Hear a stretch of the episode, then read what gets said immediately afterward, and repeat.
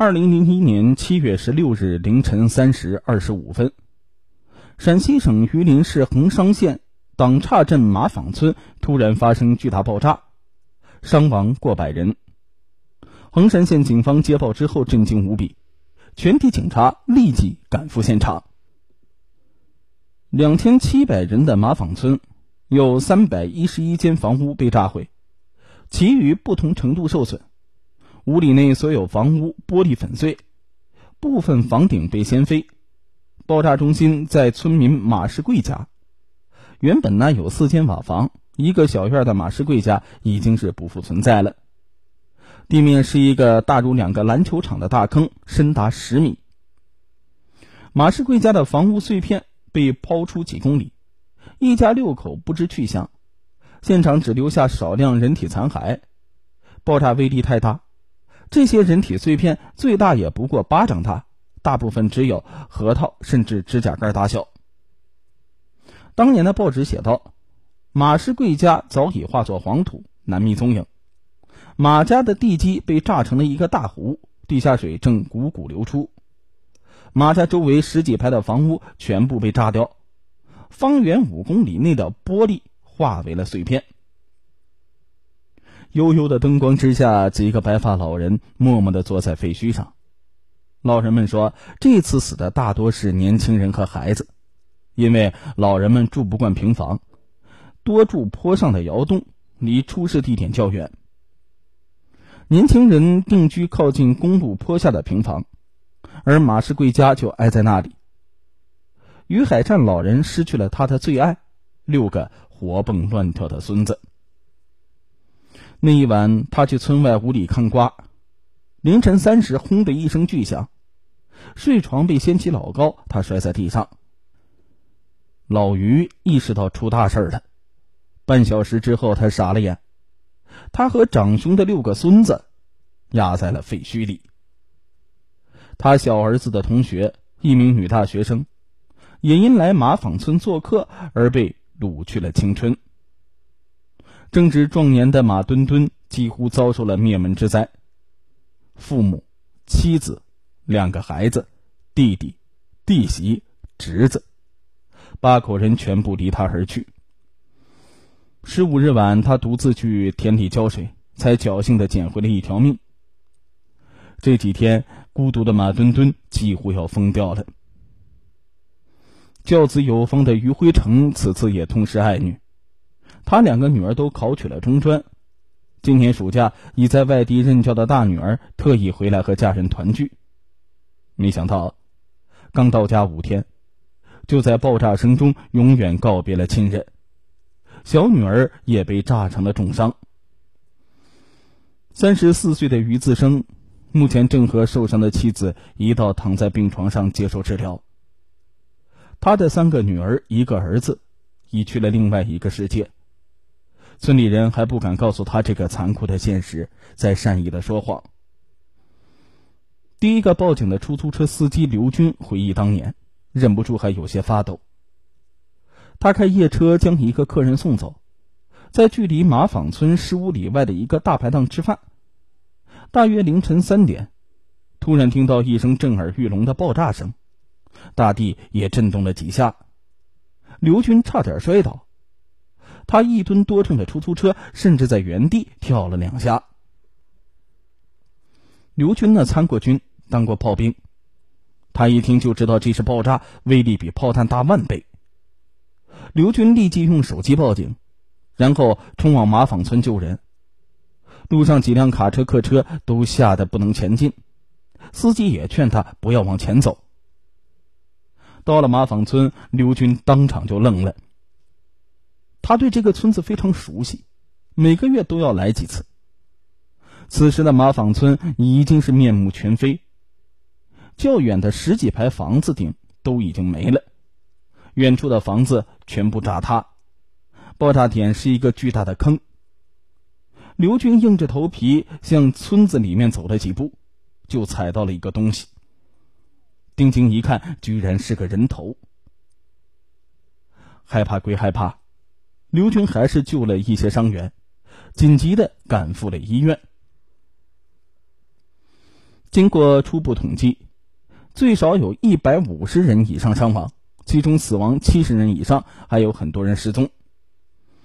鉴于案情重大，衡山县立即向榆林市汇报，榆林市也不敢擅自处理，向陕西省汇报。陕西省派出刑侦专家立即赶赴现场。现场的情况让陕西省的刑侦专家很是困惑。马坊村本来是陕北高原一个偏僻的小山村，以种植优质水稻为村中的主要收入。这里山清水秀，风景颇美，号称衡山第一村。这样一个农业村，怎么会发生如此重大的爆炸呢？陕西省的专家经过分析，很快在现场发现了硝铵炸药的痕迹，而且爆炸当量相当可观，炸药少说有十吨以上。这么一个种植水稻的小村子，怎么可能有这么多的炸药呢？要说是有人故意放炸药，试图炸死马世贵全家，但最多几公斤也就够了，哪里有必要用十吨炸药呢？况且这么多炸药必须用大卡车运输，怎么可能经过榆林市那么多的关卡呢？对于他们的疑惑，衡山县的干部支支吾吾的说明了实情。谁都知道榆林市有众多的煤矿、金矿。很多小矿急需大量炸药，不过呢，走国家正规审批流程得到的炸药有限，不能够满足小矿的需要。于是呢，早在十多年前，马坊村的村民就开始从事另外一个产业，那就是土造炸药。村民说，生产炸药工艺简单，又有暴利，大家一拥而上。土制硝铵炸药技术很是简单。只需要啊，用硝酸铵化肥，配合其他几种常见的化学物品，加热拌匀即可。在当年，国家还没有管制硝酸铵化肥，土制炸药不缺乏原料。根据衡山县的调查，马坊村大部分村民都在搞土制炸药，其中有几家还发展到相当规模，开始雇佣十多个工人，大量的制造。一时间呢，马坊村的土制炸药充斥榆林市，甚至卖到外省。衡山县的干部说：“中央下文要求禁止土制炸药，我们查了几次，关闭了几个大炸药作坊，但没有找到炸药。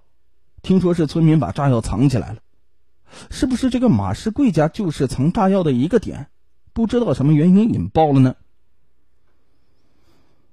陕西省的刑侦专家认为这个怀疑很有可能，立即开始调查马世贵的背景。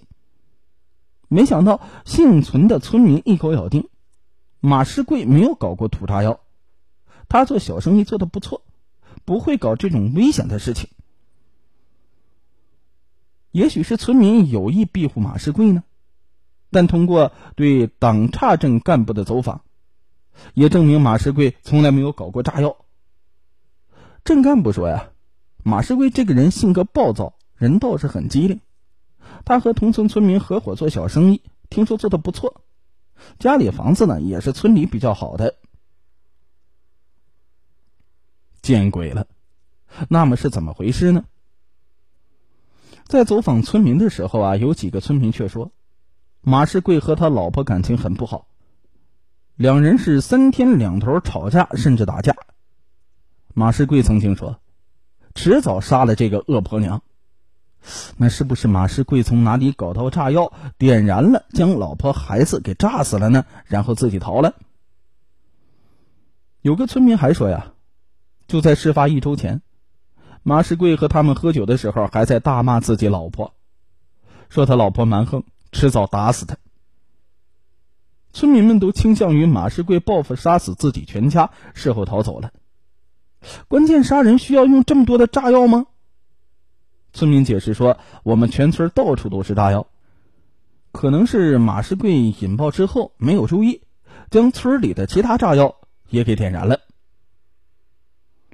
这样一来，警方就得到两种可能：第一，炸药是自然意外爆炸；第二个呢，马世贵放炸药炸死了妻儿，然后逃走。榆林市倾向于后者。”因为这样就是刑事案件，不是责任事故，他们的压力就小了。但陕西公安厅则倾向于前者，原因相同。如果是意外爆炸，就不是案件，他们责任就小了。现在主要的难题是，整个爆炸现场一片狼藉，房屋和人都炸成碎片了，分析难度太大。此时伤亡报告也出来了，此次爆炸八十九人死亡，九十八人受伤，可以说这是陕西省，甚至全国自改革开放以来极少有的恶性爆炸。全国媒体都在报道，甚至海外媒体也大肆宣扬。榆林市军事地位重要，部署很多军队。美国中情局甚至怀疑是某枚解放军发射导弹脱离目标所致。一时间呢，各种谣传满天飞，陕西省受到了极大的压力。鉴于案情重大，陕西省刑侦专家迟迟不能给出结论。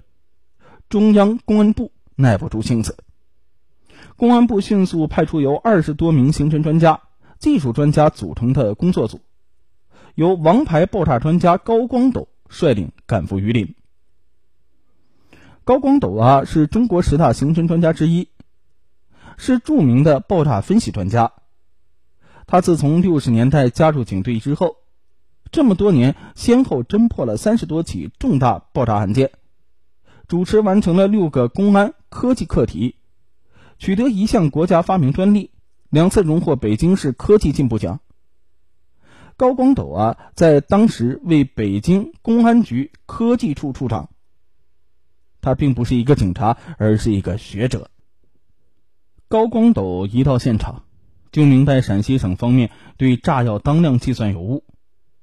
根据现场半个村子被炸毁判断。当量应该在三十吨左右，绝非十吨。高光斗认为，无论是意外爆炸还是凶杀案，这三十吨弹药啊，不可能是案发之前才放到马世贵家的。三十吨的东西，就算几个小伙也要搬运好几天。看来呀，马世贵家的院子里应该藏有三十吨的炸药。所以呢，不要急着给案子定性。首先，必须搞清楚这些炸药是怎么来的。在高光斗的分析之下，刑警们再去走访村民，村民还是咬定马世贵没有搞过炸药。走访了几十个人，突然有个人想到了一件事：马世贵虽然不搞炸药，但他的哥哥马社平却是搞炸药的。村民反映，马社平搞炸药有十多年了。七八年前炒制炸药时候意外爆炸，将马社平一只手掌插断，至今呢还是残疾。在爆炸案发生之前，干部将马社平在山上的炸药作坊给关闭了，不排除马社平连夜将炸药转移到弟弟家的可能。根据这个村民回忆，马社平在爆炸时没有死，听到爆炸声之后，立马赶到出事的弟弟家。看到弟弟家已成深坑，他还放声大哭，但很快又从现场逃走。也有人反映，马社平在凌晨六点还到过当地某医院，偷偷看了一下受伤送医的村民。之后啊，该医院人越聚越多，马社平见势不妙，立即逃窜。警方认为马社平是一个重要的嫌疑人，也是炸药所有者，必须抓捕。于是呢，警方立即展开布控，同时发出通缉令。在抓捕马世平的同时，高光斗又在现场进行了分析，确定了爆炸点是马家小院后面的一个地窖。高光斗啊，在距炸点中等距离的房顶上，取土检查炸药的性质和药量。一则呢，这个房顶正是爆炸残留物分布密集之处；二则房顶上的尘土污染少。如果从地上取土检测，融进土里的人以及牲口的排泄物里，都可能有炸药的成分硝铵，势必影响检验效果。经过实验，高光斗确定炸药的品种是含有柴油的硝铵炸药，同时准确计算出炸药量约为三十吨。这证明之前的估算丝毫没有错误。通缉令发出仅仅一天之后，七月十八日，马社平向公安机关投案自首。马社平啊，向警方坦白，三十吨炸药确实是他转移到弟弟家的。当时干部封了他的炸药作坊，他行贿很多钱才免于炸药被没收。但干部说：“谁都知道你有炸药，你赶快转移到别的地方去，千万别放自己家。”马社平无奈，只得找到弟弟商议，又找来几个村民，将三十吨炸药全部搬到弟弟家的地窖。没想到，炸药刚刚转移了两天，突然发生了爆炸。马社平呢，知道弟弟全家遇难之后，悲痛万分，就准备自首。不过第二天到医院窥视，发现少说伤亡上百人之后，他又怕了，慌忙的逃走。刑警询问是不是他杀了马世贵，马社平大喊冤枉。他是我亲弟弟，我杀谁也不能杀他呀！况且我就算杀他，暗中有村外一刀砍死他就是了。我们这里这么偏僻，谁知道是哪个人干的呀？我干嘛要点燃我自己的三十吨炸药，搞得惊天动地来杀他呀？就算你们没有发现我杀人，光是炸药炸死这么多人，我不是死缓就是无期，难道我疯了呀？刑警觉得他说的也有道理。经过反复调查，马社平全家都证明他当晚都在家看电视，没有外出过。没有作案时间，他们兄弟两个呢，一没有经济纠纷，二没有任何矛盾，反而感情亲密。弟弟才冒着危险帮助哥哥收藏炸药。刑警将这些向高光斗汇报的时候，高光斗并不意外。高光斗认为马社平搞了十几年炸药，不会不知道三十吨炸药的威力。马社平家距离爆炸点不远。能够逃过爆炸是很侥幸的。换句话说，马社平即便是要暗算弟弟，也绝对没有胆量在家附近点燃三十吨炸药，然后自己坐在家里看电视。那么现在的可能就是，炸药库自燃，或者是马世贵报复炸死全家，自己逃走。高光斗仔细勘察现场，反复测量，认为炸药库自燃的可能性不大。马坊村的炸药作坊啊，虽都是土制炸药，不过因为搞了十多年，水平颇高。这种硝铵炸药同真正的硝铵炸药相差不大，安全性比较好。高光斗提取现场残留和村里其他的类似炸药做测试，发现炸药在常温相当稳定，对打击、碰撞或者是摩擦均不敏感。把炸药放在火上。开始啊，居然并没有爆炸，只是增加了火势。烧了很久，炸药才因为过高的温度发生了爆炸。高光斗又在已经成为深湖的爆炸点反复勘察，发现这个储存炸药的地窖非常潮湿，本来是存放土豆、红薯等作物的。根据高光斗的分析，警方认为马世贵报复炸死全家的可能性很大。开始对马世贵进行通缉，人海茫茫，马世贵似乎失踪了。警方随即准备全国通缉。不过呢，抓捕这种向外地逃窜的罪犯很困难，什么时候能抓到很难说。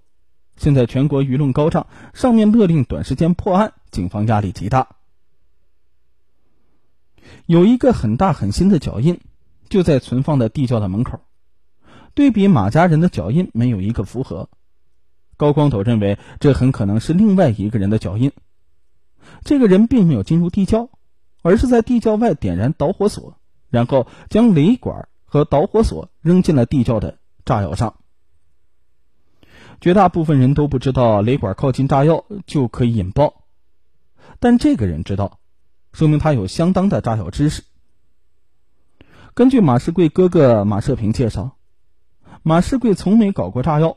更不懂得爆炸技术，连雷管是什么样的都不知道。简易的爆破装置至少包括雷管和导火索，点燃以后还要有足够的时间逃走，这绝非炸药盲马世贵可以胜任的。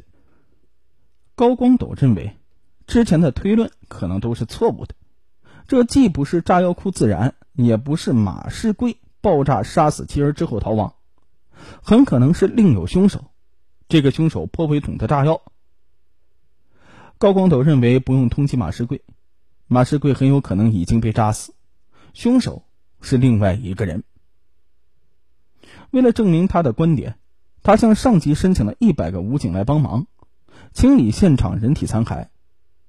有关部门派来一百名武警，高光斗请这些武警战士帮助在废墟里寻找核桃大小或者是巴掌大小的人体组织。忙了三天，找到了好几百块。经过法医反复的 DNA 检验，确认这些残骸属于六个人，也就是说，马世贵一家六口都死于爆炸，排除了马世贵作案的可能。那么，凶手究竟是谁呢？高光斗认为，这个凶手肯定是报复杀人，目的就是杀死马世贵全家。高光斗还认为，凶手应该就是本村人，因为马世贵存放炸药的地窖很隐蔽，外面的人压根儿就不知道。如果是本村的人，凶手就应该熟知炸药知识，他明白三十吨炸药可能炸毁半个村子，但不会波及到自己的家和自己。而且，他点燃雷管之后。并没有插入炸药，而是扔了进去，说明啊，他熟知引爆技术。那么就在本村当中排查，这个凶手家距离爆炸点较远，熟知炸药性能和引爆技术。更重要的是，同马世贵或者说是他的弟弟马社平有很大的仇恨。刑警立即啊，对已经关入看守所的马社平进行了反复询问。马社平在刑警启发之下，突然想到了一个嫌疑人，那就是本村的马红清。马红清现年五十一岁，曾经和马社平一起做过炸药生意。根据马社平说，马红清为人极端贪财，没有诚信，还经常翻脸不认人。一起合作搞炸药作坊的时候，马红清前后通过欺骗、谎报等。从他和另一个合伙人刘世伟手中骗走了十多万元。有一次炸药作坊被警方清查，正在作坊里的马红清被警察抓住，没想到马红清金蝉脱壳，将责任推给合伙人刘世伟。刘世伟啊被拘留了十多天，之后靠马红清缴清罚款才放了出来，而马红清呢则当天就回家。此事，马社平、刘世伟就同马红清决裂，各搞各的。客户都被马社平和刘世伟掌握，马红清就无法再做大小生意，被迫转行开养鸡场、饲料厂。人品差、无信用，加上经营不善，马红清先后赔本，欠下十多万的外债。债主天天上门催债，马红清不从自己的身上找原因，反而迁怒马社平。多次扬言呢要收拾他。同时，马红清经常向村民借钱用于还债，借了从不归还，久而久之呢，村里人也大多不愿与其来往。马红清对村民非常的怨恨。根据邻居反映，案发前又有多人向其讨债，马红清的精神压力很大，情绪反常，扬言报复。还有一个邻居回忆，案发前曾经看到。马红清在深夜偷偷摸摸的走到马世贵家附近，手里还拿着一个包。马红清的家距离马世贵家比较远，房子基本没有爆炸中损失。